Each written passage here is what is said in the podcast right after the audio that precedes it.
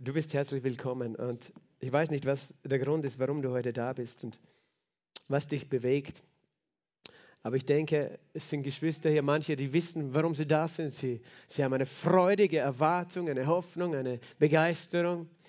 Manche sagen, schauen wir mal, was passiert. Manche sind ein bisschen unsicher und denken, ich schaue mir das mal an, ich weiß gar nicht, was das ist. Was sind das für komische Leute? Die sind ein bisschen verrückt, so emotional und weißt du, so wie du bist, darfst du kommen.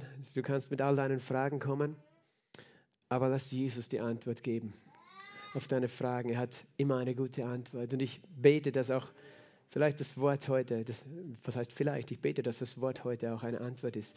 Ich möchte beginnen mit einem Bibelvers im Kolosserbrief im Kapitel 1, Vers 27. In Kapitel 1, Vers 27 Kolosser steht geschrieben, Paulus sagt, Gott wollte den Nationen, den Heiden, uns, den Reichtum der Herrlichkeit seines Geheimnisses zu erkennen geben.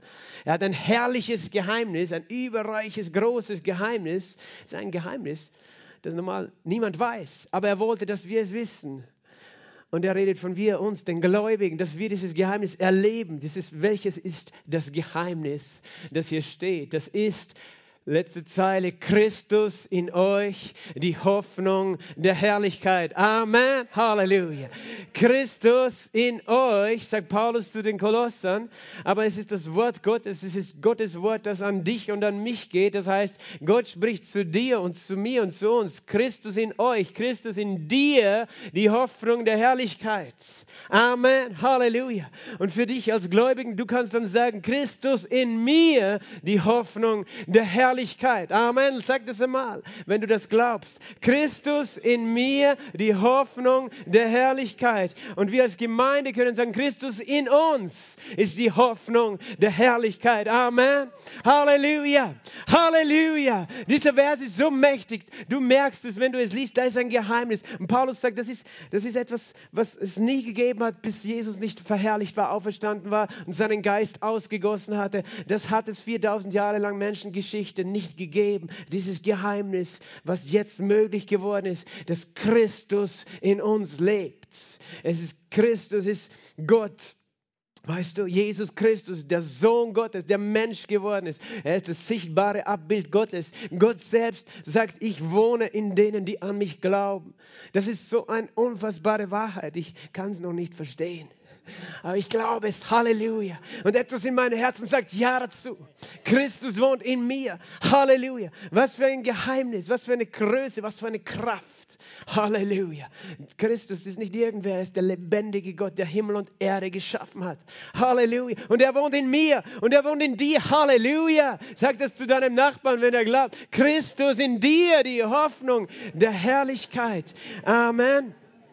Christus ist in uns die Hoffnung der Herrlichkeit. Und Herrlichkeit, das ist dieser Begriff, Begriff, der redet von der Schönheit, der Ausstrahlung, dem Glanz Gottes, seiner Gegenwart, seinem Licht, seiner Kraft, seiner Liebe, seinem Leben, das aus ihm strömt und das, das sich in diesem Licht seiner Herrlichkeit ausdrückt. Das wohnt in Gott. Und Herrlichkeit, das ist eben unsere Erwartung, unsere Hoffnung. Halleluja. Und in seiner Herrlichkeit, weißt du, hat nichts Böses bestanden. Zustand. Weißt du, kein Teufel kann in seiner Herrlichkeit bestehen. Keine Krankheit kann in seiner Herrlichkeit bestehen. Keine Depression, keine Angst kann in seiner Herrlichkeit bleiben. Keine Finsternis, keine Bosheit, keine Lüge hat dort irgendeinen Platz. Wenn seine Herrlichkeit da ist, weißt du, Halleluja, verschwindet alle Finsternis, verschwindet aller Tod, verschwindet alle Krankheit. Und ich möchte aus einer Geschichte ein paar Absätze lesen mit euch aus der Bibel aus dem Johannesevangelium, dem elften Kapitel.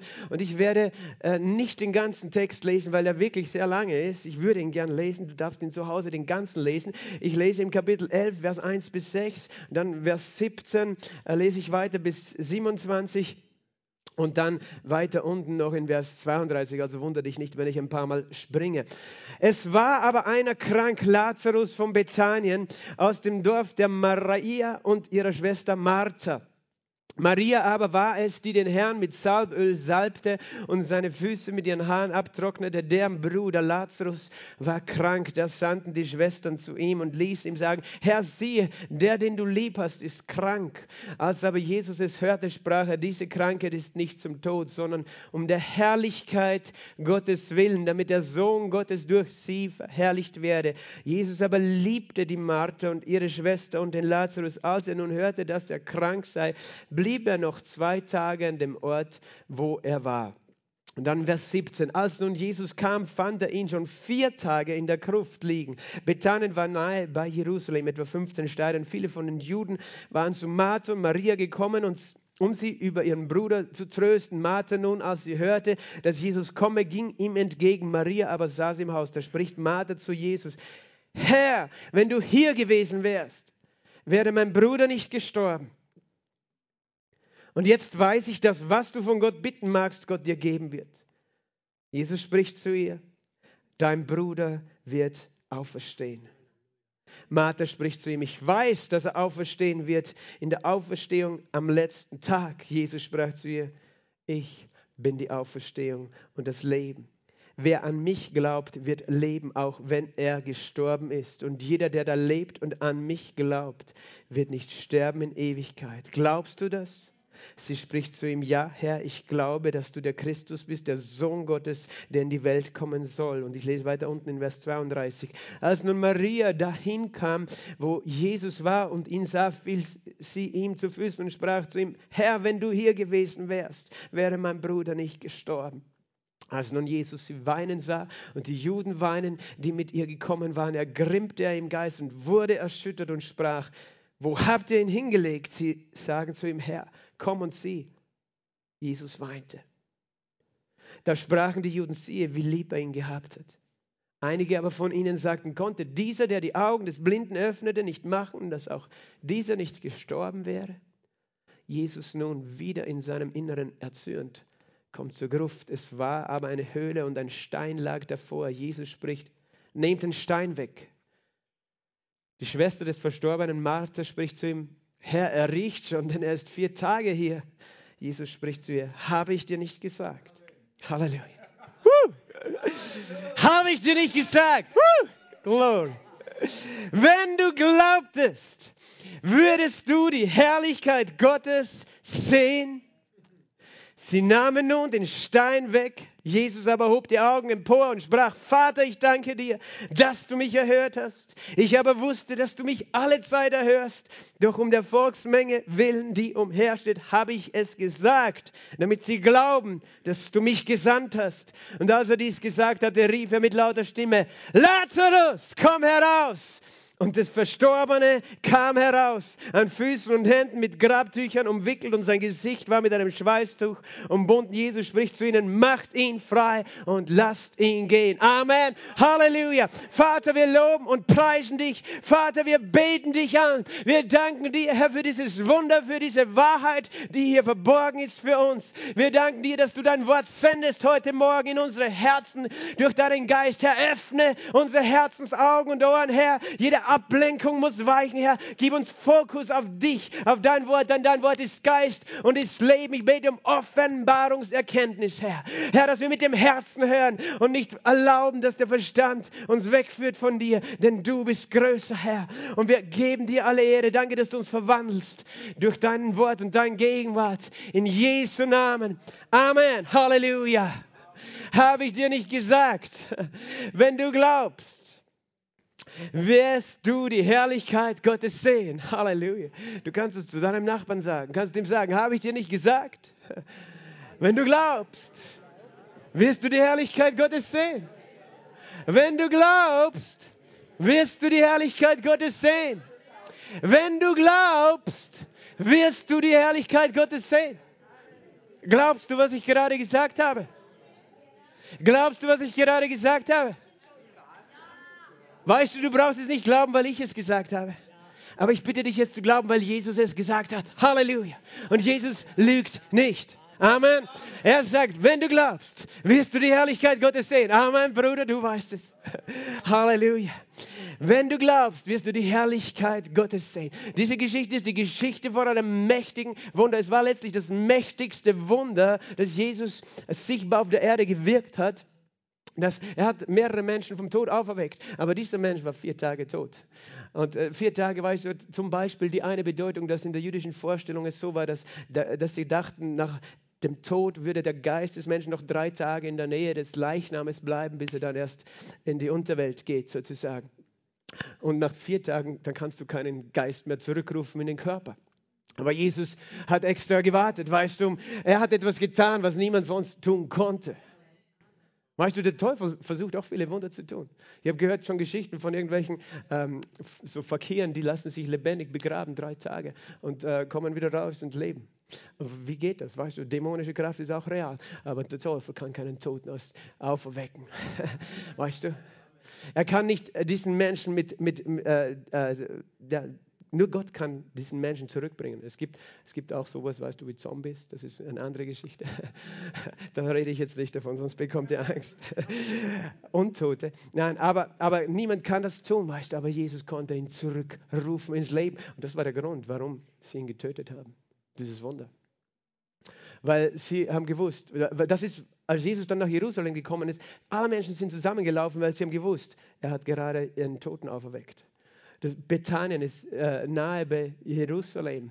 Mein Sohn und ich haben uns das angeschaut. Da gibt es heute noch diese Grabhöhle, wo man sagt, dass Lazarus begraben war. Und ich habe ein Foto gemacht, als mein Sohn rausgekommen ist. äh, ich habe es leider jetzt nicht hier am Beamer. Aber das ist ganz nahe bei Jerusalem. Und die, die Menschen waren so begeistert. Und, die, und weißt du, die Oberschicht, die Elite, die hat gedacht, wenn, wenn wir den Jesus jetzt so lassen, dann wird die ganze Welt ihm nachfolgen weil, weil das können sie nicht leugnen, dass er tot war und auferstanden ist. Sie wollten sogar den Lazarus töten, deswegen.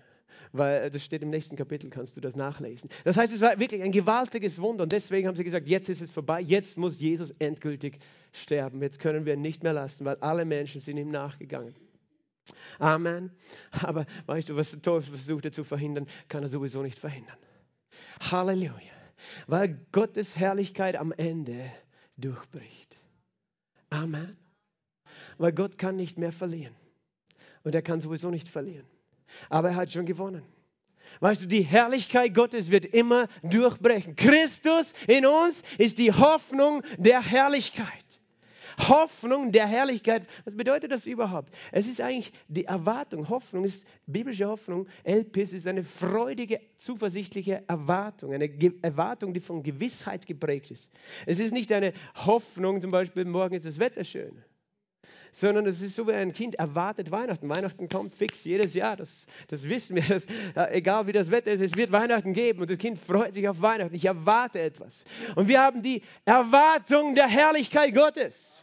Und diese Erwartung, diese Hoffnung lässt uns niemals zuschanden werden, denn die Liebe Gottes ist ausgegossen in unser Herz durch den Heiligen Geist. Niemals, weißt du. Das heißt, die Herrlichkeit Gottes, der Teufel wollte Jesus wegräumen. Er wollte seine Herrlichkeit verbergen, aber Jesus, wir kommen in Herrlichkeit. Halleluja, Halleluja.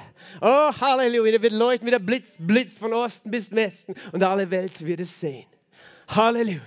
Wenn er wiederkommt in Herrlichkeit. Christus ist die Hoffnung der Herrlichkeit. Er hat gesagt, wenn du glaubst, wirst du die Herrlichkeit Gottes sehen. Und am Anfang, weißt du, beginnt diese Geschichte damit, dass, dass es heißt, Herr, der, den du lieb hast, ist krank. Und Jesus war unten am Jordan damals, was ich mich richtig erinnern äh, kann, das steht in, in, Vers 40 im 10. Kapitel, er war am Jordan auf der anderen Seite, in heutigen Jordanien, dort unten hat er gerade gedient, weißt du, als er diese Botschaft bekommen hat von diesen zwei Schwestern, Martha und Maria, und äh, sie hatten einen Bruder Lazarus, die, die, lebten scheinbar als Geschwister zusammen in einem Haushalt, waren scheinbar noch sehr jung. Wir nehmen an, dass sie Waisenkinder waren. Und, und äh, Lazarus war der einzige Mann im Haus, der da richtig äh, auch noch Versorgung reinbringen konnte. Die hatten richtig Angst, total zu verarmen, als ihr Bruder krank war. Und außerdem war es scheinbar ein, ein Haus, wo Jesus gerne war. Weil Jesus ist ein Gott der Witwen und der Waisen. Er kümmert sich um die, die sonst niemanden haben. Bethanien, das ist dieses Dorf, das heißt Haus der Armen. Betania, Haus der Armen. Das heißt, hier wohnten die Armen in diesem Ort. Und, äh, diese Familie war arm, aber Jesus war bei ihnen und er liebte sie ganz in besonderer Weise.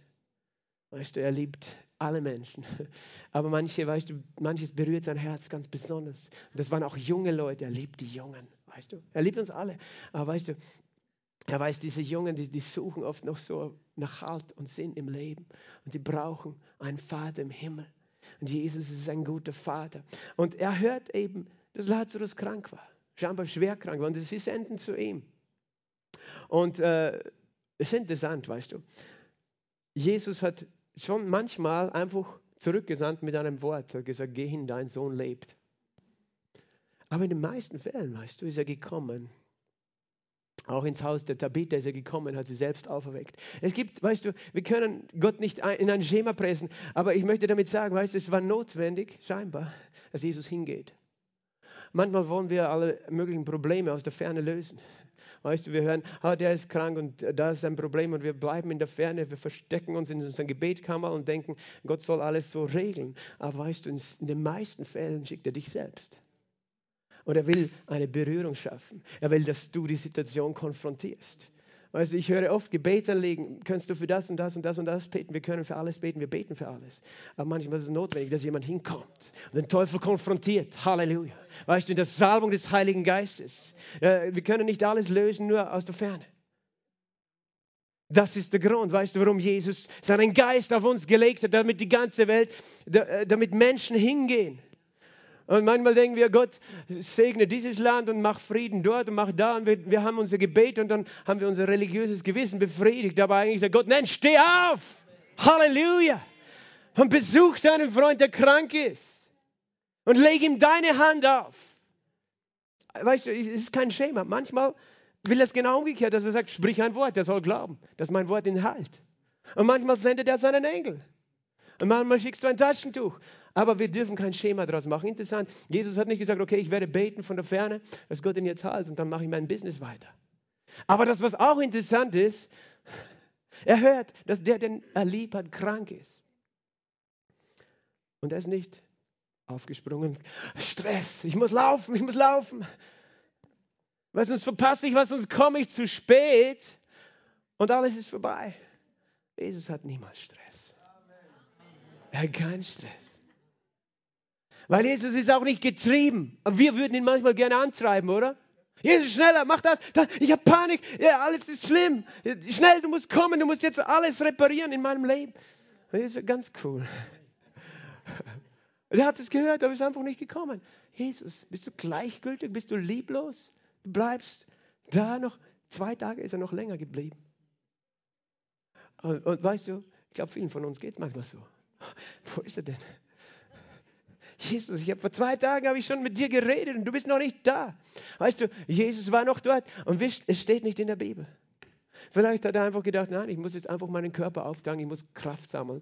Ich muss mich noch ein bisschen in der Wüste unter dem Sternenhimmel ausruhen äh, und meinen Vater anbeten. Aber vielleicht hat er auch gewusst, da, werden, da unten sind auch Menschen. Und vielleicht war es nur jemand, wo er gewusst hat, da kommt jemand, der hat einen gebrochenen Zeh, der will auch Heilung.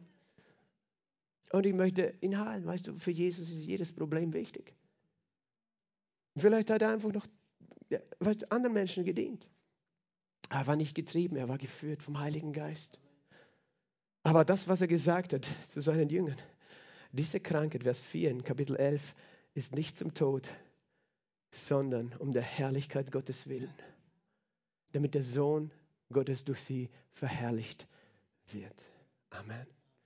Und ich möchte, dass du das jetzt nicht falsch verstehst.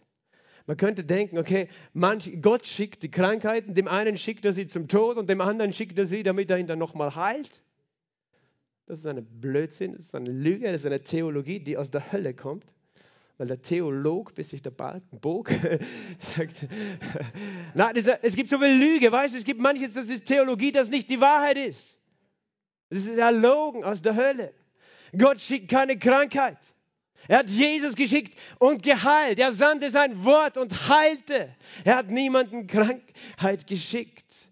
Er sagt, der Dieb kommt zu stehlen, zu verderben, zu morden. Ich bin gekommen, dass sie das Leben haben und den Überfluss haben. Oder Apostelgeschichte 10, 38, ihr könnt es schon zitieren. Jesus von Nazareth, wie Gott ihn gesalbt hat, mit Heiligen Geist und Kraft. Er ging umher, er tat wohl und er heilte alle, die von dem Teufel überwältigt waren.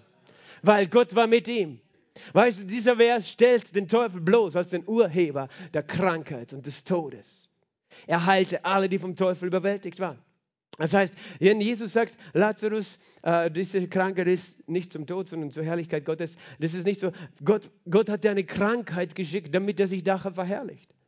Weißt du, der weiß schon, was du brauchst. Dem einen braucht, dem braucht, der eine braucht Segen, der andere braucht ein bisschen Krankheit, damit es ihm gut geht, damit er heiliger wird. Nein, das ist eine Theologie aus der Hölle.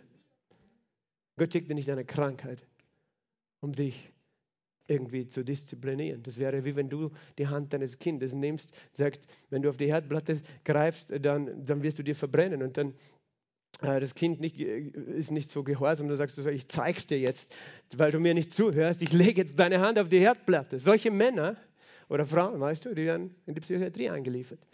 In, so, was in unserem Land ist es verboten. Das ist Kindesmisshandlung. Manche denken, unser Vater im Himmel misshandelt seine Kinder, indem er ihnen Krankheiten schickt. Das tut er nicht. Okay, lass, dir nicht, lass dich nicht verwirren.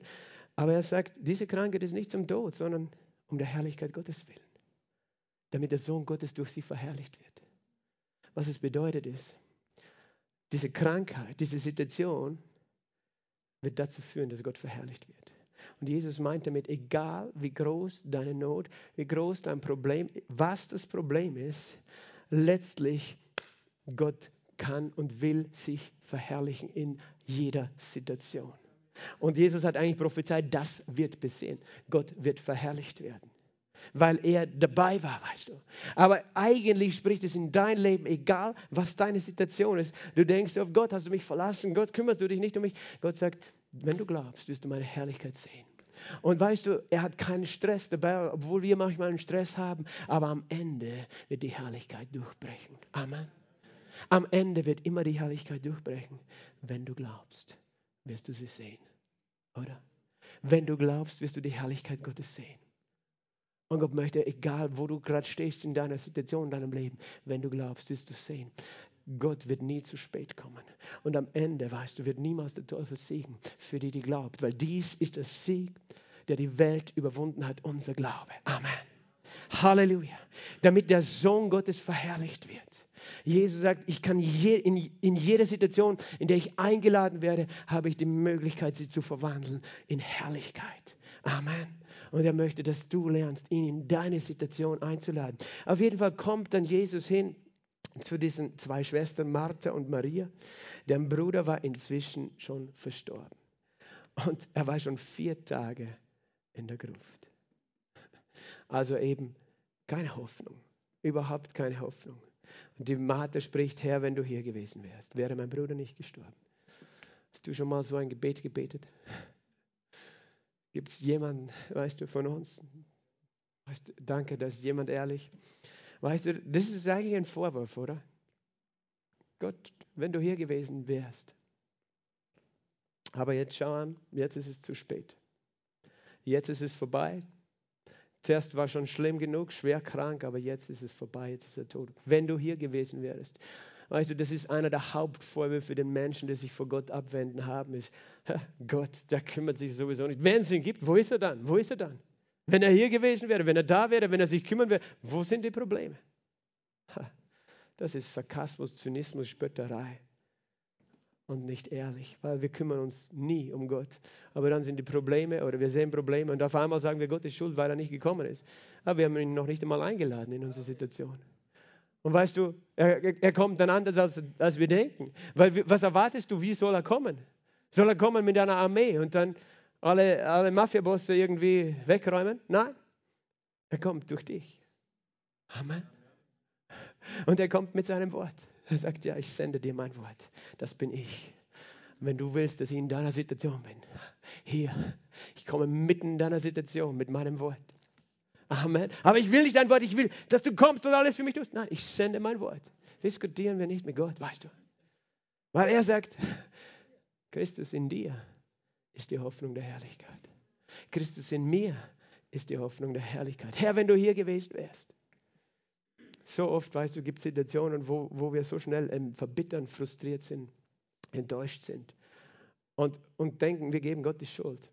Und dann dreht sie schnell noch ein bisschen das, weil sie merkt, sie macht einen Vorwurf und sagt, aber jetzt weiß ich, was du bitten willst von Gott, er dir geben wird. Ich weiß nicht, was sie da gerade dran gedacht hat, weil sie hatte scheinbar keinen Glauben, keine Hoffnung, dass der jetzt vom Tod zurückkommt. Sie hat sich nur gedacht, vielleicht kannst du bitten, dass wir nicht total verhungern und verarmen oder so irgendetwas.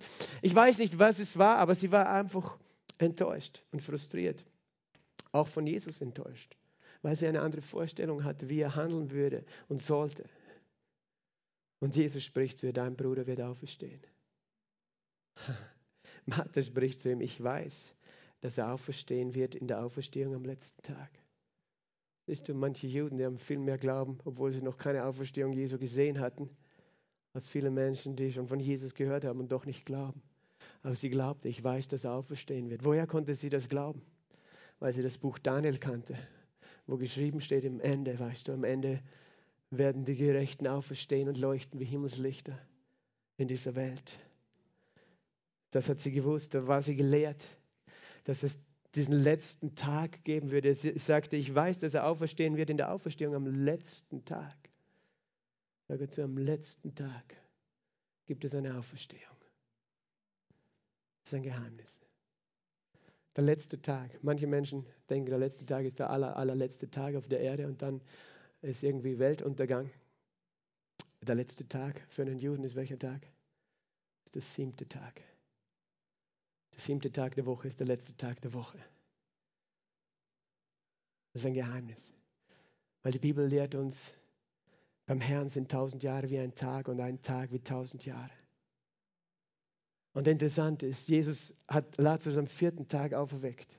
Und weißt du, dass er selbst sozusagen am Ende des vierten Tages der Menschheitsgeschichte auferstanden ist. Es sind 2000 Jahre vergangen von Adam bis Abraham, 2000 Jahre von Abraham bis Christus.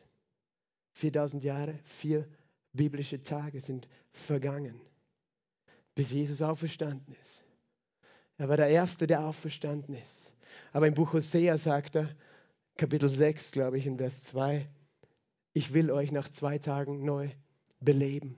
Am dritten Tag werdet ihr von meinem Angesicht leben. Hosea Kapitel 6, Vers 2. Das ist eine Prophetie, eine geheimnisvolle Prophetie, dass er uns nach zwei Tagen neu belebt.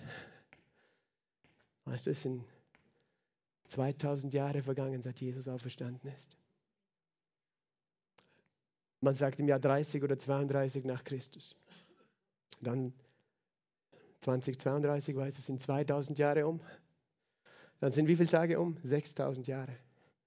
Weißt du, wir stehen kurz vor Beginn des siebten Tages, des letzten Tages. Amen. Und es gibt eine Auferstehung. Es gibt eine Auferstehung der Toten, wo die Gläubigen verwandelt werden und erlöst werden von der Vergänglichkeit des Leibes und es keinen Tod mehr gibt für die, die in Christus sind. Ich möchte dir etwas zeigen. Weißt du, Lazarus war gestorben, seine Schwester Maria und Martha, sie waren so traurig. Und wenn ein Mensch stirbt, dann gibt es oft Hoffnungslosigkeit. Aber manchmal gibt es auch Situationen, Probleme, weißt du, wo Hoffnungslosigkeit ist. Vielleicht eine Ehe, die endgültig kaputt ist. Eine Beziehung in der Familie, die endgültig kaputt ist. Eine Kündigung, die endgültig, äh, endgültig ist. Was auch immer, weißt du. Ein Urteil von einem Arzt, na, du kannst nie wieder richtig sehen oder hören oder das oder das, das jede Hoffnung nimmt. Aber weißt du, was uns die Bibel sagt im 1. Thessaloniker Kapitel 4? In Vers 13, es steht geschrieben, wir wollen aber, Brüder, euch nicht in Unkenntnis lassen über die Entschlafenen, damit ihr nicht betrübt seid wie die übrigen, die keine Hoffnung haben. Wir sollen nicht trauern wie Menschen, die keine Hoffnung haben. Es gibt Menschen, die haben keine Hoffnung, dass es nach dem Tod etwas gibt. Aber er sagt, du als Kind Gottes, wenn du mit schlimmen Dingen konfrontiert bist, und weißt du, der Tod ist ja das Schlimmste, du brauchst nicht trauern wie jemand, der keine Hoffnung hat. Und er redet von den Entschlafenen, er redet nicht von den Toten, weil er sagt, sie sind nur eingeschlafen, damit wir nicht dieses schlimme Bild des Todes im Kopf haben. Und weiter unten in Vers 16 steht, denn der Herr selbst wird beim Befehlsruf, bei der Stimme eines Erzengels, bei dem Schall der Posaune Gottes herabkommen vom Himmel, hörst du? Und die Toten in Christus werden zuerst auferstehen. Danach werden wir, die Lebenden, die übrig bleiben, zugleich mit ihnen entrückt werden in Wolken dem Herrn entgegen in die Luft. Und so werden wir alle Zeit beim Herrn sein. So ermuntert einander mit diesen Worten. Das heißt, es gibt eine Auferstehung der Toten, aber es gibt zugleich eine Auferstehung der Lebenden. Das nennt man Entrückung. Paulus sagt, die, die dann noch leben, wenn dieser Tag kommt, wenn Jesus kommt in seiner Herrlichkeit, weißt du, die werden erleben Entrückung. Weg, sie werden weg von der Erde schweben. Und Entrückung ist nichts anderes als Auferstehung bei lebendigem Leib. Es gibt Auferstehung für Tote aber Auferstehung auch noch, wenn dein Körper lebendig ist. Aber dieser Körper ist ja doch vergänglich, aber Gott wird ihn verwandeln. Ich weiß, ich gebe euch heute ein paar Verse, die sind sehr, sehr um, ähm, out of this world, sage ich mal, außer, weg von dieser Welt. Aber wir reden von der Hoffnung. Christus in uns ist die Hoffnung der Herrlichkeit. Er ist die Erwartung der Herrlichkeit. Und viele Menschen zitieren diesen Vers und wissen eigentlich gar nicht richtig, was steht da drinnen. Wenn Christus in uns die Hoffnung der Herrlichkeit, weißt du, Hoffnung in der Bibel ist so klar und so oft verbunden mit der Auferstehung. Weißt du, mit der Überwindung von Tod und Finsternis. Petrus hat Folgendes geschrieben im ersten Petrusbrief, im äh, Kapitel 1, Vers 3 sagt er, gepriesen sei der Gott und Vater unseres Herrn Jesus Christus, der nach seiner großen Barmherzigkeit uns wiedergeboren, neu geboren hat. Zu was? Zu einer lebendigen Hoffnung. Sage mal, ich habe eine lebendige Hoffnung. Eine lebendige Hoffnung ist keine tote Hoffnung, sondern sie ist lebendig und sie hält dich lebendig. Dazu ist sie da. Eine lebendige Hoffnung. Warum haben wir eine lebendige Hoffnung? Durch die Auferstehung von Jesus Christus aus den Toten, weil Jesus den Tod besiegt hat, weil wir wissen, da ist jemand, der hat es schon erlebt. Jesus Christus ist aus dem Grab rausgekommen. Nicht nur Lazarus kam raus, aber sein Körper war noch sterblich. Aber Jesus ist rausgekommen mit einem unsterblichen Körper, der sogar durch Wände gehen konnte. Halleluja. Wow. Weißt du, eine lebendige Hoffnung haben wir. Hast du sie? Und die Bibel ist so klar, dass Gott uns sagt, ich möchte, dass sie tief in deinem Herzen ist. Weil wenn diese lebendige Hoffnung in dir wohnt, dann bist du durch nichts und niemanden zu erschüttern und zu besiegen. Eine lebendige Hoffnung durch die Auferstehung Jesu Christi aus dem Toten zu einem unvergänglichen, weißt du, unbefleckten und unverwelklichen Erbteil. Er redet davon von unserem verherrlichten Leben, verherrlichten Leib. Es ist unvergänglich, es wird nie aufhören. Es ist unbefleckt, da ist keine Sünde, keine Scham, keine Schuld, keine Unreinheit und es ist unverwelklich. Es wird schön sein in alle Ewigkeit. Es wird nie an Glanz einbüßen, die ihr in der Kraft Gottes bewahrt werden zur Rettung, die bereitsteht in der letzten Zeit, geoffenbart zu werden. Weißt du, Gott sagt, meine Kraft bewahrt dich jetzt, jetzt dich, der du glaubst. Ich bewahre dich für eine Rettung. Papa, Pastor, ich, hab, ich denke, wir sind schon gerettet. Ja, wir sind schon gerettet im Sinn von erlöst von unseren Sünden, neu geboren. Aber es gibt noch eine Rettung, die vor uns liegt. Es ist die Verwandlung unseres Leibes, es ist die Auferstehung aus den Toten, die Erlösung von Vergänglichkeit. Und diese Rettung wird in der letzten Zeit geoffenbart werden.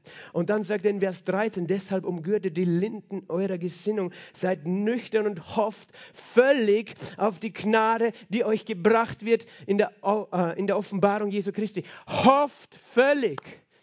Hoffnung der Herrlichkeit ist Jesus Christus. Er sagt, ich, Gott sagt zu uns, Sei nüchtern, egal was deine Probleme und Umstände sind. Hoffe völlig, erwarte mit ganzem Herzen die Gnade, die dir gebracht wird. Weißt du, wir können generell allgemein Gnade erwarten in unserem Leben. Gnade wird uns gebracht.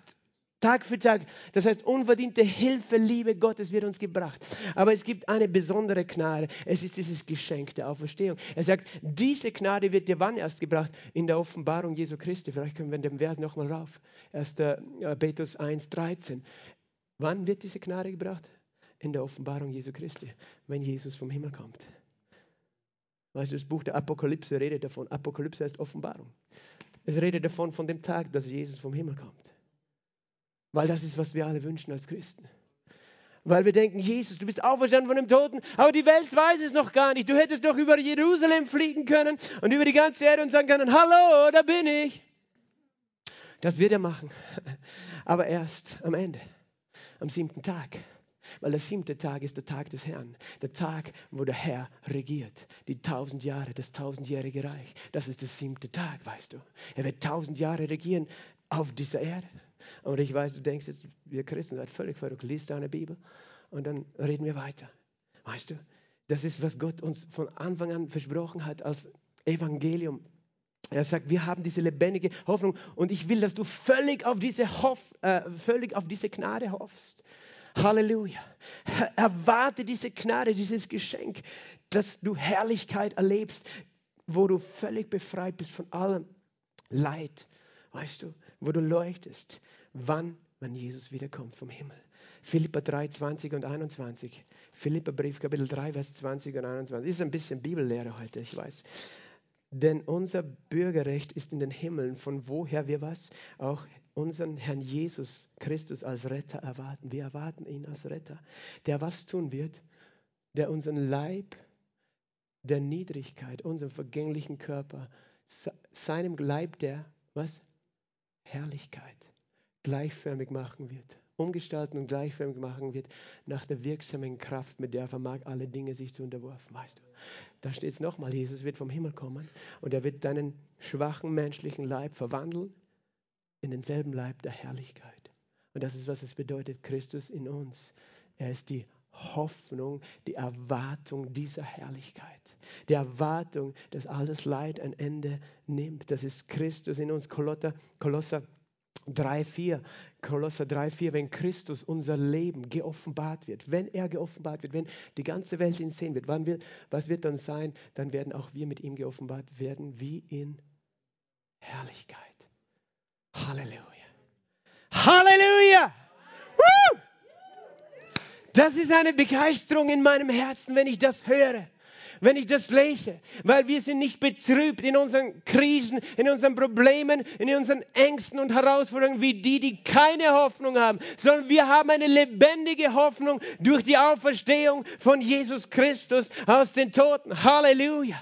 Wir haben diese Hoffnung. Hast du diese Hoffnung ganz fest in deinem Herzen? Römerbrief Kapitel 8, Vers 18. Da sagt Paulus folgendes. Und er redet wieder von dieser Hoffnung, von dieser himmlischen Hoffnung. Er sagt, ich bin überzeugt, dass die Leiden der jetzigen Zeit nicht ins Gewicht fallen gegenüber der zukünftigen Herrlichkeit, Römer 8, 18, die an uns geoffenbart werden soll. Siehst du wieder die zukünftige Herrlichkeit. Da gibt es eine zukünftige Herrlichkeit, die an dir sichtbar werden soll für die ganze Welt. Und das, was du jetzt erleidest, ist im Vergleich zu der Herrlichkeit gar nichts, weißt du. Es verblasst angesichts des, dieser Schönheit, dieser Hoffnung. Er sagt dann weiter in Vers 19, die, das sehnsüchtige Harren der Schöpfung wartet auf die Offenbarung der Söhne Gottes. Das bedeutet, weißt du, es gibt einen Begriff Sohn Gottes. Du bist schon ein Kind Gottes, ein Sohn Gottes, aber Söhne Gottes ist ein Begriff auch für die Engel. Und Jesus hat gesagt, wenn wir auferstanden sind, sind wir wie die Engel im Himmel. Weißt du, haben wir diese Herrlichkeit eines himmlischen Wesens an uns und die Schöpfung wartet darauf, dass die, die jetzt an Gott glauben, so umgestaltet sind. Weißt du, und du sagst, ja, wie soll das gehen? Weißt du, ich weiß auch nicht, wie eine Raupe zu einem Schmetterling wird, aber es ist eine Realität. Und Gott hat uns dieses wunderbare Bild gegeben. Und manche sagen, ich möchte aber eine Raupe bleiben, mein ganzes Leben lang. Pastor, mach mir keine Angst, ich will ja gar kein Schmetterling, ich weiß ja noch nicht, was das ist. Ich bin eine Raupe, ich liebe es, auf dem Boden zu kriechen und zu fressen und zu fressen. Weil lass uns essen und lass uns trinken, denn morgen sterben wir. Mach mir keine Angst, dass Jesus wiederkommt und uns verwandelt. Ich will das nicht, Pastor. Ich will lieber mein ganzes Leben eine Raupe bleiben. Nein, wenn du wüsstest, was ein Schmetterling ist. Oh, die Raupe, die muss sich ganz schön anstrengen zu kriechen, weißt du, über die Blätter. Der Schmetterling, weißt du, der fliegt. Halleluja. Das ist seine Bestimmung. Weißt du, das ist das Bild von Herrlichkeit, wie schön ein Schmetterling im Vergleich zu seiner Raupe. Unglaublich, oder?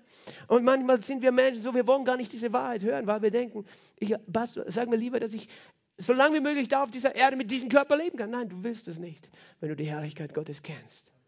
Amen.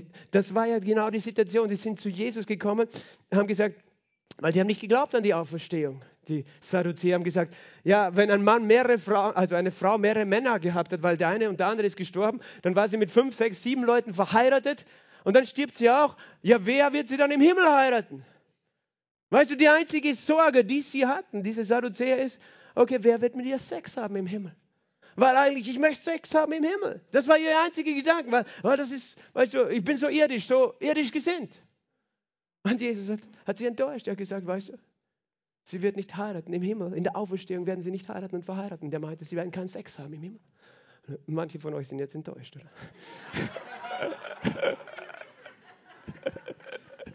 Aber Gott sagt, da gibt es was Besseres. Ihr werdet sein wie die Engel, sagt er. Halleluja.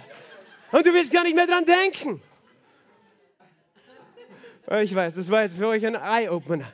Weißt es gibt eine Religion, da, da, bringen sie sich in die Luft, weil sie glauben, da warten 70 Jungs, bringen sie sich um, sprengen sich in die Luft, weil sie tatsächlich gelehrt sind aus ihrem heiligen Buch. Wenn sie das tun, wenn sie in dem heiligen Krieg gegen die Ungläubigen sterben, dann warten 70 Jungfrauen auf sie.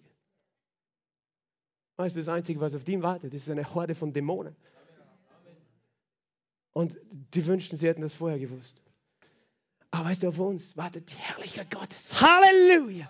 Oh, ich bin so begeistert. Das heißt, wir werden Söhne Gottes sein. Vers 21, äh, de, äh, Vers 20, denn die Schöpfung ist auch der Nichtigkeit, der Vergänglichkeit unterworfen. Römer 8, 20. Nicht freiwillig, sondern durch den, der sie unterworfen hat, durch den Teufel, auf Hoffnung hin. Die ganze Schöpfung hat eine Erwartung, erlöst zu werden von Vergänglichkeit.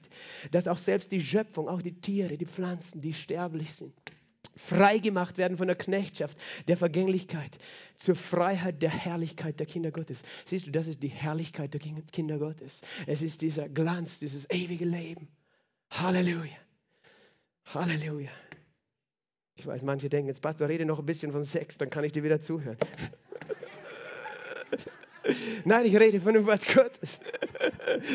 Denn wir wissen, dass die ganze Schöpfung zusammen seufzt und zusammen in Geburtswehen liegt. Bis jetzt. Er sagt, die ganze Schöpfung seufzt und liegt in Geburtswehen. Nicht allein aber sie, sondern auch wir selbst, die wir die Erstlingsgabe des Heiligen Geistes haben. Wir seufzen in uns selbst. Es ist, er beschreibt es mit dem Seufzen der Geburtswehen einer Frau und wir tun, was wir erwarten. Wir hoffen auf die Sohnschaft, die Erlösung unseres Leibes. Das ist die Hoffnung der Herrlichkeit, von der Paulus redet. Denn auf Hoffnung hin sind wir errettet worden. Auf Hoffnung hin sind wir errettet worden. Eine Hoffnung aber, die gesehen wird, ist keine Hoffnung. Wenn du schon siehst, wer hofft denn, was er sieht? Wenn wir das hoffen, was wir nicht sehen, so warten wir mit Ausharren. Du als Gläubiger, Du wartest mit Ausharren in deinen Krisen, in deinen Leiden, in deinen Schwierigkeiten, angesichts des Todes. Aber du weißt, das ist eine größere Hoffnung. Christus in mir ist die Hoffnung der Herrlichkeit. Und weil du selbst und ich in diesem Körper so schwach sind, oft auszuharren und dran zu bleiben, sagt er in Vers 26, ebenso nimmt sich der Heilige Geist, der Geist unserer Schwachheit an. Wir wissen nicht, was wir bitten sollen, wie es sich gebührt, aber der Heilige Geist sich selbst verwendet sich für uns. Es ist der Geist Gottes, der uns diese Kraft gibt, der uns diese Vision gibt. Egal, was die Umstände sagen, auszuharren und zu wissen, am Ende ist alles gut. Für das Kind Gottes, für den Gläubigen ist am Ende alles gut. Es gibt kein, kein anderes Ergebnis für den Gläubigen. Halleluja. Warum? Weil Christus in uns ist und der Geist Gottes. Er gibt uns, er kommt uns zur Hilfe. Er nimmt sich unsere Schwachheit. Er kommt dir und mir zur Hilfe an. Wir waren in einer Geschichte, wo ein Bruder gestorben war. Weißt du, Maria und Martha, sie waren schwach. Jesus selbst ist ihnen zur Hilfe gekommen. Auch Maria ist dann hingekommen, wir haben es gelesen und hat gesagt, Jesus, wenn du hier gewesen wärst, wäre mein Bruder nicht gestorben. Und Jesus wurde richtig wütend in seinem Geist. Aber nicht wütend auf Maria, sondern auf den Teufel. Weil er ist gekommen, Jesus ist gekommen, die Werke des Teufels zu zerstören. Er grimmt in seinem Geist und die Menschen sagen, sieh, wie lieb hat er ihn gehabt. Jesus hat ihn so lieb gehabt. Und da steht drin zweimal und er liebt auch dich so sehr. Und du wirst oft das nicht glauben, weil du denkst, aber meine Probleme sind so groß und er hilft mir nicht. Wo ist er? Jesus, wenn du hier gewesen bist. Und Jesus möchte dir sagen, ich liebe dich. Ich liebe dich und ich sehe dein Leid. Aber du glaubst, es ist das Ende der Geschichte. Du glaubst, es ist zu spät. Aber ich sage dir, ich komme nicht zu spät. Und es gibt kein zu spät. Weil egal wie es ausgeht, am Ende wird dieser Tag kommen, an dem die Toten aus den Gräbern kommen und die, die noch leben, verwandelt werden in einem Augenblick in die Herrlichkeit Gottes. Halleluja. Halleluja. Und er möchte das einbrennen in dein Herz. Einige sagen, hey, der hat die Augen von den Blinden geöffnet. Warum konnte der den nicht gesund machen? Das ist auch unsere Frage. Gott, den einen hast du geheilt, den anderen nicht. Was, warum tust du das nicht? Wir, wir, wir können, weißt du, mit unseren Fragen uns beschäftigen und meinen, wir haben das Recht, Gott unsere Fragen vorzuwerfen. Aber Jesus sagt einfach nur, wenn du glaubst. Und er kommt zu diesem Grab sagt zu Martha, nehmt den Stein weg. Und Martha sagt, Jesus, der stinkt schon, der ist vier Tage da drinnen, warmes Land. Der ist schon verwest. Das ist ein ekliger Todesgeruch, weißt du. Das heißt, in diesem Moment hat sie keinen Glauben gehabt, oder? Und das ist eigentlich ganz einfach gewesen. Sie hat, was, was, was hat das bedeutet für sie zu glauben? Sie hätte, glauben hätte bedeutet, ich, ich stimme überein, ich, wir nehmen den Stein weg. Weil sie musste ihn ja eh nicht lebendig machen. Manchmal, weißt du, denken wir, Gott erwartet von uns einen Glauben, dass wir etwas lebendig machen müssen. Nein. Er sagt nur, stimm überein mit mir. Wenn ich sage, nimm den Stein weg, glaub, dass es gut ist. Weißt du, glaub, dass es gut ist. Und weißt du, dieser Stein ist ein Bild auch für das Gesetz des alten Bundes. Weil im alten Bund das Gesetz war auf Steintafel geschrieben. Und es zeigt uns unsere Sünde auf. Du sollst nicht töten, nicht stehen, nicht lügen, nicht Ehe brechen. Wir alle haben sie gebrochen, die Gesetze Gottes. Und das Gesetz hält das Grab zu, sozusagen. Es gibt für uns Sünder keine Auferstehung aus den Toten. Aber Jesus hat die Sünde auf sich genommen. Er trug alle Schuld aller Menschen.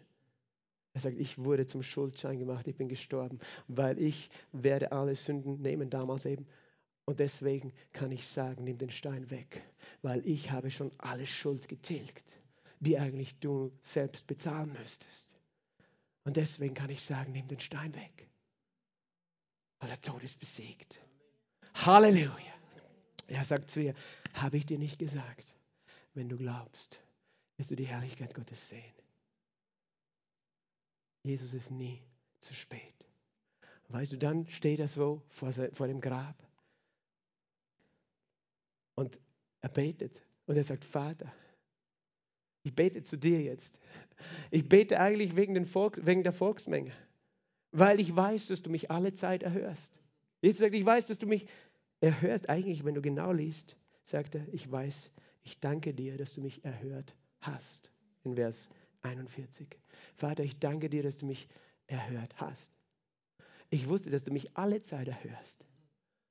Das ist Jesus. Er hatte so eine Beziehung mit dem Vater. Wir haben von dieser Beziehung gehört. Er wusste einfach, ich bete und ich weiß, dass es so sein wird. Und er hat ihn schon erhört. Weißt du, was mir das sagt? Dass Jesus schon am ersten Tag, wo er gehört hat, von Lazarus gebetet hat. Er hat gebetet, als er gehört hat, Lazarus ist krank. Er sagt, Vater, ich ich bete, dass du ein Wunder tust. Dann haben sie noch gesagt, jetzt ist er gestorben. Da war er schon unterwegs. Und Jesus hat gesagt, ich gehe hin, ihn aufzuerwecken. Aber weißt du, dass er schon gebetet hat, im Stillen, im Verborgenen. Hat er gebetet. Und er wusste schon, wenn ich komme, werde ich das Ergebnis meines Gebetes sehen. Und er hätte eigentlich gar nicht mehr beten brauchen. Er hat gesagt, aber ich, ich danke dir, dass du mich erhört hast, um der Volksmenge willen, die da rumsteht, habe ich das gesagt, damit sie glauben, dass du mich gesandt hast. Und als er dies gesagt hatte, rief er, Lazarus, komm heraus. Er musste Lazarus reden, rufen, weißt du. Wenn er gesagt hat, kommt heraus, dann wären alle Toten auferstanden. Aber er hat gesagt, Lazarus, komm heraus. Und das wird sein an dem Tag, Halleluja. Er hat Lazarus bei seinem Namen gerufen und er ruft dich ganz persönlich bei deinem Namen. Und in dem Moment, wo er dich bei deinem Namen ruft, das ist der Tag, weil er hat gesagt, meine Schafe hören meine Stimme und ich kenne sie und sie folgen mir. Und sie folgen mir und ich führe sie auf die Weide. Jesus redet von dem Tag der Auferstehung.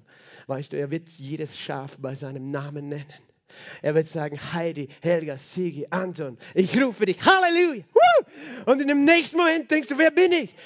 Und du wirst strahlen wie ein Schmetterling. Halleluja, wie ein Engel, wirst du glänzen, weil du seine Stimme gehört hast. Lazarus hat seine Stimme gehört. Halleluja. Und in dem Moment, weißt du, ist aller Tod von ihm gewichen. Und er hatte noch diesen sterblichen Leib, aber jede Krankheit, jede Spur von Tod war weg. Sein Geist war wieder im Körper. Das Herz hat wieder geschlagen. Er war eingewickelt in den Grabtüchern, er ist eine Mumie. Und Jesus hat gesagt, mach ihn frei, lass ihn gehen. Halleluja. Aber weißt du, was es bedeutet? Jesus kommt nie zu spät. Und auch wenn du denkst, er kommt zu spät, aber wenn du ein Kind Gottes bist, da ist eine Hoffnung, die stärker ist als der Tod stärker ist als jede Krankheit. Und ich weiß nicht, wie deine Situation ausgehen wird, aber eines weiß ich. Wenn du glaubst, wirst du die Herrlichkeit Gottes sehen. Und wenn du ein Kind Gottes bist, steht geschrieben, Christus in dir ist diese Herrlichkeit, die Hoffnung der Herrlichkeit. Weil er in dir ist. Wie kommt er in dich? Indem du ihn aufnimmst, indem du ihn einladest. Weil sonst ist er nicht in dir. Du musst ihn selber einladen. Und wie, wie kann er reinkommen? Du machst ihm die Tür auf. Aber er kommt erst rein, weißt du, wenn alles sauber ist. Und wie wird alles sauber in deinem Herzen? Wenn du sagst, ich bitte vergib meine Schuld. Wasche mich mit deinem heiligen Blut, sodass mein Herz ein Haus ist, wo du wohnen kannst. Weil Jesus und Sünde wohnen nicht zusammen, weißt du. Aber das ist so einfach. Und dann wohnt diese Hoffnung der Herrlichkeit in dir und in mir. Und auch wenn ich davon geredet habe, dass wir von dieser ewigen Hoffnung reden, eines Tages werden wir verwandelt werden, gilt das jetzt und heute jeden Tag. Weil obwohl Jesus auch hier von der ewigen Auferstehung geredet hat, hat er doch in dieser Zeit, in dieser Welt ein Wunder getan. Weil er da war. Er selbst war die Erwartung von Herrlichkeit. Und wenn seine Herrlichkeit in eine Situation kommt, noch selbst wenn die Auferstehung erst in tausend Jahren stattfinden würde, was ich nicht glaube, Zehn Jahre halte ich für wahrscheinlicher. Aber wenn das so wäre, weißt du, ist er jetzt schon da, um Herrlichkeit in deine Situation zu bringen. Christus in dir ist die Hoffnung der Herrlichkeit. Und wenn er da ist, weißt du, das konnte Martha und Maria noch nicht von sich sagen, aber wo du gehst, ist Christus. Und wenn er in dir ist, ist er die Hoffnung auf Herrlichkeit. Und wenn du einer Situation begegnest, die voll Tod, voll Lüge, voll Scham, voll Sünde, voll Angst ist, und da ist Christus in dir, wenn du ihn rauslässt, Halleluja. Wenn du sagst, Jesus, wirke du durch mich, dann wird diese Herrlichkeit durchbrechen. Halleluja.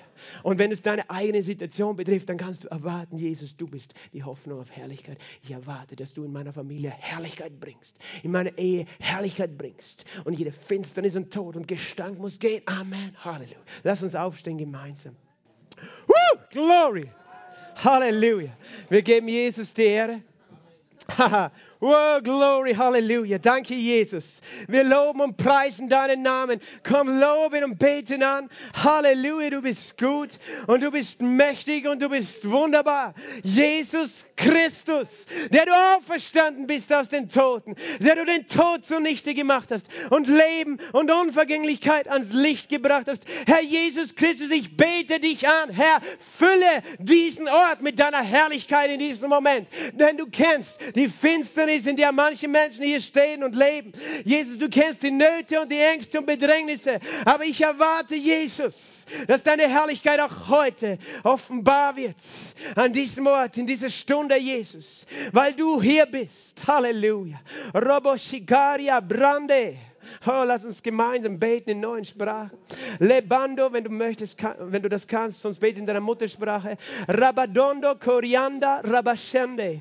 Orianderi estombre. Labajando, Coriambaria, Vrande, Lebeia, Laba, Jedea, Lamanda. Oriambaria, Coriandalia, Sonde. Mongoriandalama, Sonde, Keriandoshi, Brate. Roboshite, Lemeia, la Massa. Und ich spreche jetzt zu dir, weißt du, du bist da und das ist ein Kampf in deinem Herzen. Ein Kampf. Soll ich das glauben? Kann ich das glauben? Will ich das glauben? Oder ist das alles Humbug? Hilft das sowieso nicht? Ist das einfach religiöses Gefasel? Ich bete, dass jetzt der Heilige Geist selbst zu deinem Herzen spricht.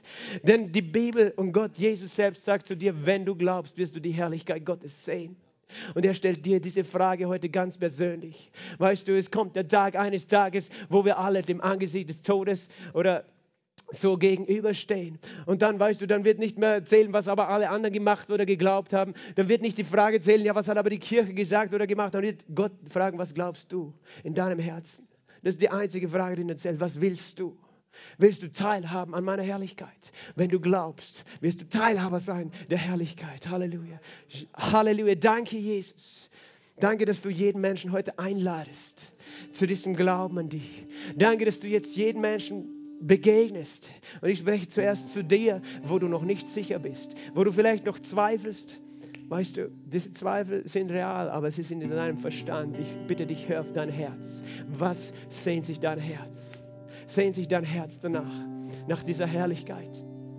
Und du weißt, du kannst sie nie selbst erlangen. Du weißt, du hast es nicht verdient, gerettet und geheilt zu werden, ewiges Leben zu haben. Aber Jesus sagt, ich habe bezahlt für dich vor 2000 Jahren, weil ich dich liebe, habe ich all deine Schuld getragen. Und wenn du an mich glaubst, empfängst du ewiges Leben. Und ich spreche auch zu denen im Livestream. Weißt du, für mich sind diese Momente, ich sage das nicht einfach aus Gewohnheit, für mich ist es jedes Mal. Und wenn ein einziger und irgendwann vielleicht auf einer YouTube-Aufnahme deswegen sein Leben Jesus gibt, ich weiß um die Realität des Todes, aber ich weiß auch um die Realität des Lebens. Halleluja. Und ich weiß, es ist deine Entscheidung zwischen Leben und Tod, zwischen ewigem Leben. Und das ist nicht etwas, mit dem wir spielen, weißt du, sondern ich weiß, dass es auch Momente gibt, wo der Heilige Geist da ist und dein Herz öffnet. Und das ist nicht meine Manipulation. Denke nicht, das ist, weil ich dir das einrede, sondern hör auf dein Herz. Hör auf dein eigenes Herz und erkenne, dass Gott zu dir selber spricht und von dir eine Antwort bittet. Denn manchmal, weißt du, unser Verstand ist so stolz geworden, dass wir sagen, so ein Blödsinn, weißt du, und ich, außerdem bin ich eher ein guter Mensch. Das, das ist nicht die Frage. Die Frage ist, Hast du ewiges Leben? Möchtest du es haben? Jesus allein gibt ewiges Leben. Wenn du das möchtest, dann heb eine Hand zu Jesus. Wenn du sagst, ich möchte diese Gewissheit der Herrlichkeit, ich möchte diese himmlische Hoffnung, ich möchte nicht durch Krisen gehen ohne Hoffnung, ich möchte in dieser Welt sein, erfüllt mit der Hoffnung, dann streck deine Hand zu Jesus. Wenn du sagst, Jesus, ich brauche diese ewige Hoffnung, weil ich habe sie noch nicht. Jesus möchte sie dir geben, weißt du. Er möchte, dass es real wird für dich heute. Halleluja. Ich bete, weißt du, lass dich jetzt nicht zurückhalten von deinen Gedanken oder von, was werden die anderen denken. Lass uns alle die Augen schließen. Und wenn du möchtest, heb eine Hand zu Jesus. Heb eine Hand als Zeichen deines Glaubens. Und sprich diese Worte zu ihm. Sag mit ganzer Kraft, mit lauter Stimme, sag, Jesus, danke, dass du mich liebst. Du bist meine Hoffnung. Du bist meine lebendige Hoffnung. Ich komme zu dir, weil ich glaube, dass ich dich brauche. Ich weiß, dass ich schuldig geworden bin, aber du hast meine Schuld getragen an dieses Kreuz und du bist auferstanden am dritten Tag. Ich bitte dich, Jesus, wasche mich rein mit deinem heiligen Blut. Komm und wohne in meinem Herzen. Erfülle mich mit dir selbst. Ich gebe dir mein Leben. Ich gebe die, mich dir hin. Sei mein Herr und mein Erlöser. Ich empfange dich und ich empfange diese lebendige Hoffnung. Danke, Jesus. Amen. Und ich bete für uns alle. Vater, ich danke dir. Du hast gehört, wer dieses Gebet mit Glauben gebetet hat. Und ich danke dir, dass jetzt in diesem Augenblick schon Wunder geschehen sind, dass Herzen transformiert worden sind. Und ich bete, dass da jetzt ein, dass jede Schuld und Scham und Angst und Verwirrung und Last abfällt, jetzt in dem Namen Jesu Christi. In dem Namen Jesu muss jeder Tod weichen von dir. Und ich sage, das ewige Leben Gottes erfüllt dich jetzt.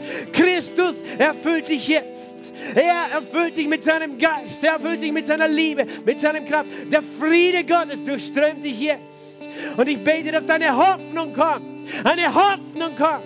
Ich rufe die Hoffnung in dein Leben. Ich rufe dich zur Hoffnung, die Gott dir schenkt, weil du sitzt in einer Dunkelheit und du konntest kein Licht mehr sehen, aber jetzt in diesem Moment siehst du Licht. Es ist das Licht der Herrlichkeit Gottes. Es ist das Licht seiner Liebe und Gnade, weil er liebt dich so in ewiger Liebe. Halleluja. Und ich bete, Heiliger Geist, dass du jetzt wirkst an den Herzen. Herr, dass du die Augen abwaschst von jeder Verblendung her. Dass wir wieder sehen, wozu wir berufen sind, Jesus. Oh, ich bete, Herr, öffne die Augen jetzt in diesem Moment, Herr, für die Herrlichkeit, die vor uns liegt. Oh, wir lieben dich, Jesus. Wir danken dir. Und ich bete auch für dich, weißt du, du bist mit dieser Situation konfrontiert, mit dieser Krise in deinem Leben, wo du auch verbittert warst und gedacht hast, Jesus, wo bist du? Mach bitte keinen Vorwurf an Jesus, sondern Herr, nimm das weg und glaub ihm, weil er sagt, wenn du glaubst, wirst du meine Herrlichkeit sehen. Und du denkst, es ist schon zu spät, aber Jesus sagt, nein, es ist nie zu spät. Ich kann alles neu machen und alles verwandeln. Ich kann deine Ehe neu machen. Ich kann deinen Beruf ganz verwandeln. Ich kann deine Beziehungen verwandeln. Wenn du glaubst, so entscheide dich heute. Bring deine Not, deine Situation, deine Anliegen jetzt zu ihm und entscheide dich, sag einfach, Jesus, ich glaube, dass du deine Herrlichkeit in meine Situation bringst. Vielleicht ist es eine Krankheit, wo der Doktor gesagt hat, du musst mit dem Zustand leben bis zu deinem Lebensende. Sag einfach, Jesus, ich glaube, dass deine Herrlichkeit mich berührt und empfange jetzt. Halleluja. Fang an, ihn anzubeten. Oh, danken. Halleluja, wollen wir dir. Horia breta la mama mama masonde, anamase. Jela makoria brea la bakoria brate ala masente. Horia brekoria branche ala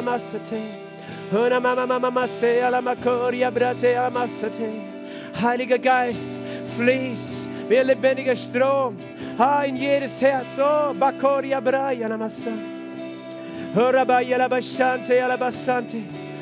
mama masse, wenn du noch nicht mit dem Heiligen Geist erfüllt bist, dann empfang jetzt die Erfüllung mit dem Heiligen Geist. Du kannst auch in neuen Sprachen reden. Wie geht das? Du redest aus deinem Herzen. Während der dich tauft, während du sagst, ich bitte dich, erfüll mich mit deinem Geist. Und dann sprichst du aus deinem Herzen Worte, die du nicht gelernt hast. Es sind heilige Worte, die Gott dir gibt. Oh, du kannst ja auch singen. Sei erfüllt mit dem Heiligen Geist. Ich bete, Heiliger Geist, erfüll diese Gemeinde. Erfüll deine Kinder. Erfüll sie, Herr. Oh, wir brauchen deine Herrlichkeit mehr als je zuvor. Füll sie. Halleluja. Halleluja. Jeder Tod muss gehen. Das Leben ist für dich bestimmt, mein Kind. Leben und Leben in Fülle ist für dich bestimmt. Denn du trauerst über eine vergangene Beziehung. Aber der Herr sagt, ich habe etwas Größeres für dich. Etwas Schöneres, als du dir je vorgestellt hast. Halleluja, lass los und du wirst meine Herrlichkeit sehen. Halleluja, jemand ist hier, du hast eine endgültige Diagnose bekommen oder im Livestream. In dem Namen Jesu Christi sage ich, diese Diagnose ist nicht das letzte Wort, sondern Jesus hat das letzte Wort.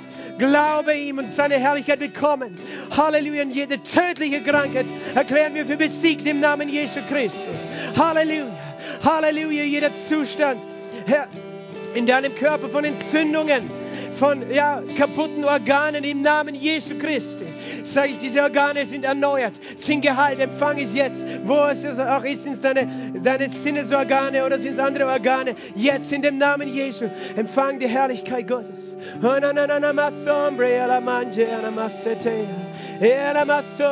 Halleluja. Halleluja, Halleluja, Halleluja. Oh, wir geben dir Ehre, Jesus. Wir geben dir Ehre. Wir geben dir Ehre. Was auch dein Problem ist, empfang. Seine Herrlichkeit ist hier, weil er hier ist.